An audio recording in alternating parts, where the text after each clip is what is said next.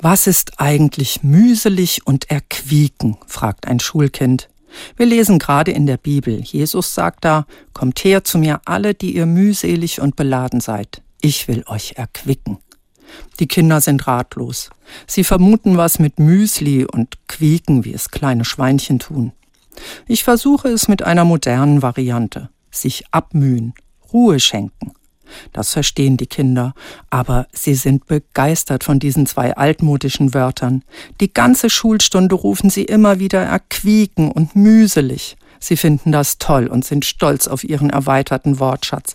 Sie reichen sich Trinkflaschen mit dem Hinweis, sei nicht mehr mühselig, ich will dich erquicken. Da sage einer, altmodische Sprache sei langweilig.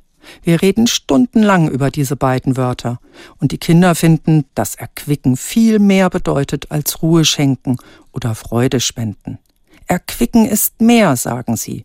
Wachmachen, Erfrischung, Jauchzen, wie ein Körper ins Wasser machen, wenn's heiß ist, nach einem anstrengenden Schultag, der mühselig und beladen war, und dann noch der Heimweg mit dem schweren Ranzen, erst recht beladen. Da braucht man dringend Erquickung. Die Kinder wollen nichts wissen von modernen Bibelübersetzungen. Sie finden die altertümliche von Martin Luther toll. Dabei ist Erquicken keine Luther-Erfindung.